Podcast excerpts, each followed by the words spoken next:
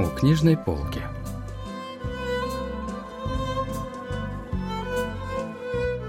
Рассказ «Людские взгляды» писателя Шин Джихёна.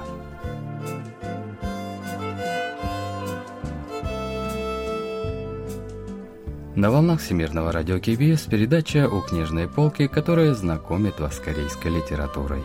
У микрофона Денис Ян, за режиссерским пультом Аня.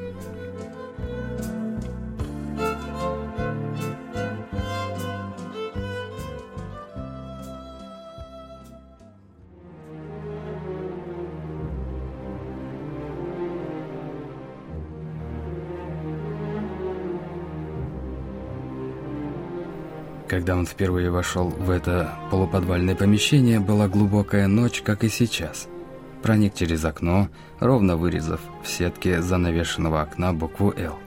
Незаметно подкрался к кровати и вытащил заранее приготовленный острый нож. Неизвестно, ощущалось ли на кончике ножа хоть капля сомнения. Единственный точный факт лишь то, что нож вонзили в верхнюю часть тела женщины.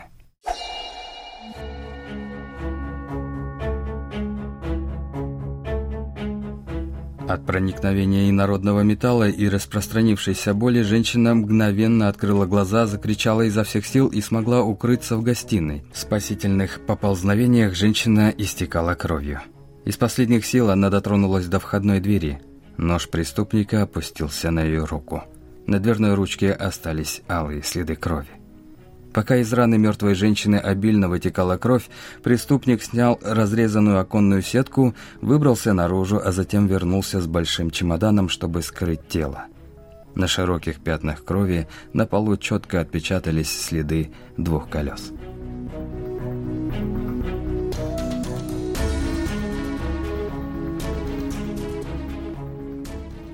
Сегодня мы познакомим вас с очередной захватывающей детективной историей. На этот раз речь пойдет о рассказе «Людские взгляды» писателя Шинджи Хёна. Произведение, опубликованное в 2009 году, начинается со сцены, в которой криминалист на месте преступления восстанавливает последовательность совершенного убийства. Через две недели после этого случая, неподалеку от дамбы в уезде Канхвагун, было обнаружено тело еще одной женщины.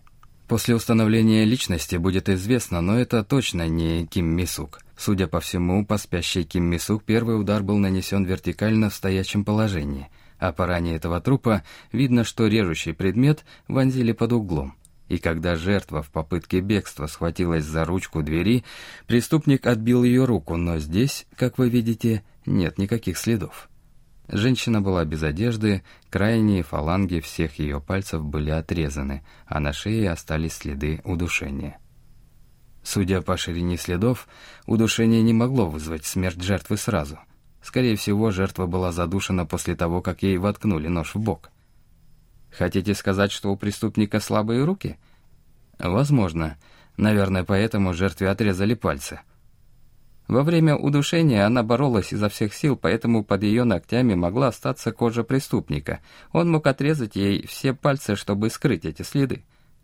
Должно быть, преступник молодой человек небольшого телосложения. Тело было выброшено здесь, значит, было привезено на машине. Выходит, преступнику 20 с небольшим лет. Результаты анализа ДНК показали, что пострадавшую звали Лиа Хён, ей было 26 лет, а ее дом находился неподалеку от места, в котором была убита Ким Ми Сук. Полиция начала поиски, в доме, где случилось убийство, было много общего с местом убийства Ким Ми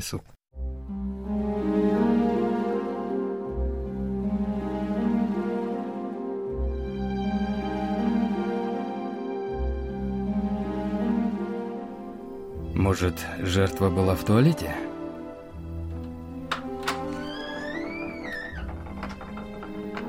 Как я и думал, в туалете все было в следах крови. Преступник убил жертву здесь. Тогда откуда пятна крови в гостиной? Возможно, первый удар был нанесен в туалете, затем они сцепились в гостиной и потом снова переместились в туалет? Но между гостиной и туалетом нет ни одной капли крови. Еще более странно то, что на простыне тоже есть отпечатки крови.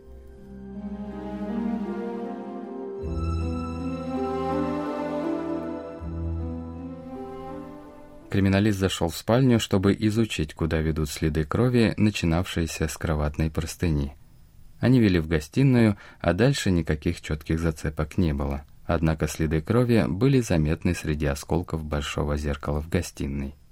Схема передвижения Ким Мисук на месте убийства казалась спланированной, но почему же здесь преступник двигался так беспорядочно?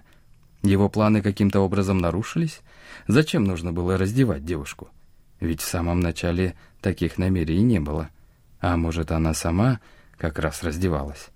В этот момент в голове начали проноситься разные варианты.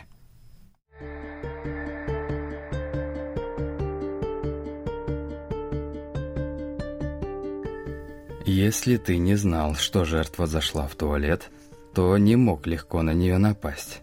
Вот почему в туалете началась драка, во время которой ты воткнул ей в живот нож под углом 45 градусов. От смертельной раны жертва начала терять силы и упала на пол – в этот момент ты подлетел к ней и задушил. Все верно? Во время проникновения в квартиру ты думал, что девушка в спальне. Наверняка проверил заранее через окно, что кто-то лежит в спальне. Чтобы убедиться в этом, ты ворвался в спальню, включил упавший под кровать MP3-плеер эм и проверил громкость. Максимальный звук – 30 делений, ты включил звук до 25-го. С такой громкостью вряд ли можно услышать что-либо из туалета.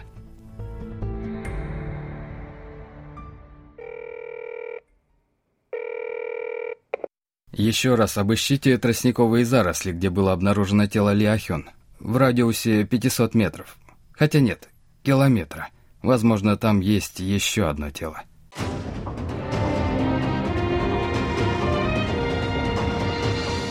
Как раз по дороге в полицейский участок герою сообщили, что нашли машину Лиахён. В участке коллега из полиции протянул ему файл с документами.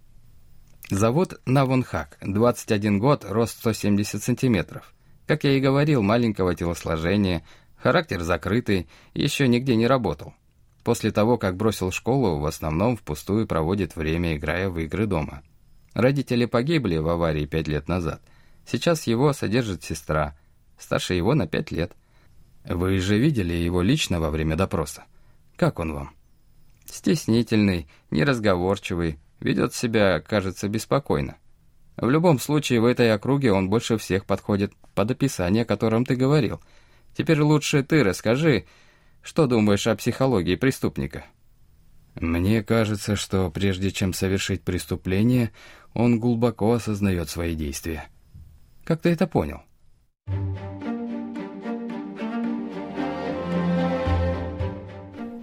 По разбитому зеркалу на месте убийства Ляхион. Следы крови в трещинах явно говорят о том, что преступник разбил зеркало перед убийством жертвы. Он посмотрел на себя и задумался о своих действиях, поэтому и разбил зеркало. Но постоянные убийства все-таки вырабатывают внутреннее противостояние. Нам нужно поторопиться. Выезжаем сейчас. В зарослях тростника только что обнаружили еще одно тело.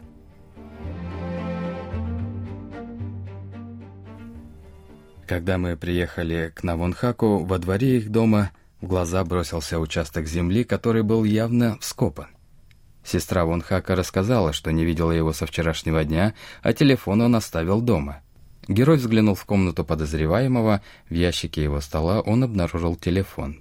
По истории непринятых звонков было видно, что сестра звонила ему в 9.30 вечера и в час ночи. «Почему вы без разрешения заходите в комнату брата?» — выкрикнула из гостиной сестра Навунхака. Главный герой быстро положил телефон парня в карман и вышел в гостиную. «Ваш брат, подозреваемый по этому делу. Он не способен на что-то подобное, точно вам говорю. В любом случае нужно найти вашего брата. Дайте, пожалуйста, фотографию с четким изображением его лица, если есть». Во время этого разговора главный герой отошел в туалет и попросил коллег узнать, есть ли у Навунхака водительские права. Через некоторое время ему ответили, что у подозреваемого нет прав. В этот момент он увидел на задней части унитаза небольшие следы крови. У криминалиста тут же возникла гипотеза. Он снова заглянул в телефон Навунхака. В 21.38 он пытался отправить кому-то сообщение, но не смог. Следователь, который приходил с вами, уже ушел?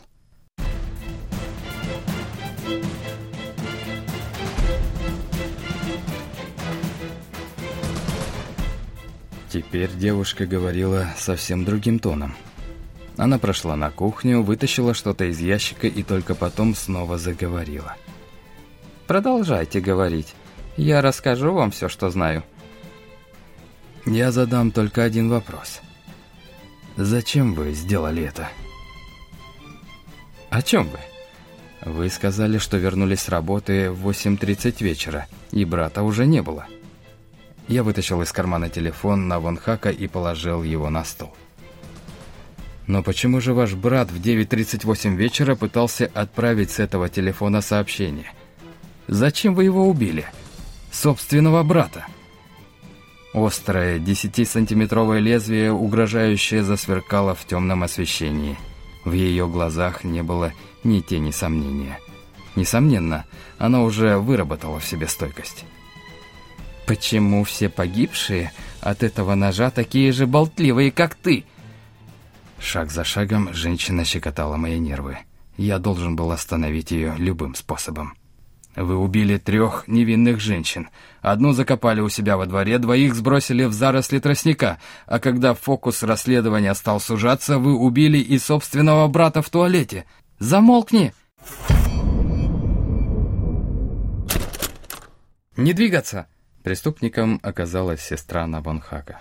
По словам женщины, она совершила все эти убийства от жалости к самой себе из-за необходимости кормить еще и брата.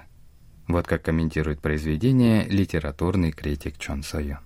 나원학의 누나가 결국 범인이었는데 심지어는 자기 동생에게 누명을 씌워서 유력한 용의자 Преступником оказалась сестра Навонхака. Она сделала все так, чтобы главным подозреваемым ложно стал ее брат. Даже после ареста женщина не ощущала свою вину, а считала себя жертвой общества и искренне верила в это. Но герой знал, что эти слова — лишь оправдание. Будучи криминалистом, он хорошо понимает, что зашедший далеко преступник меняется, теряя чувство нравственности. 버린 인간이 도덕성을 잃고 어떻게 변해버리는지 이제 프로파일러로서 계속 봐왔기 때문입니다.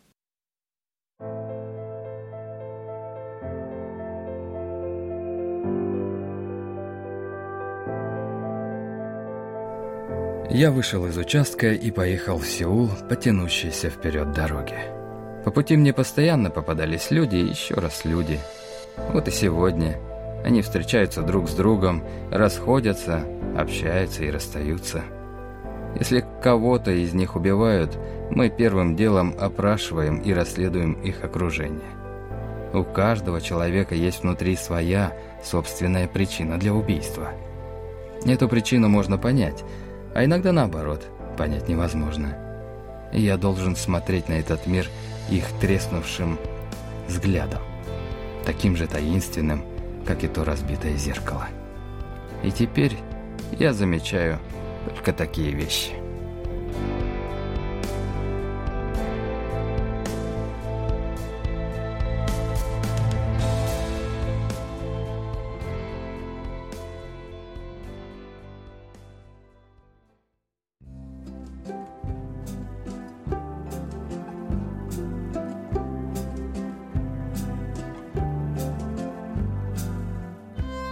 Этом мы заканчиваем рассказ о произведении «Людские взгляды» писателя Шинджи Хёна.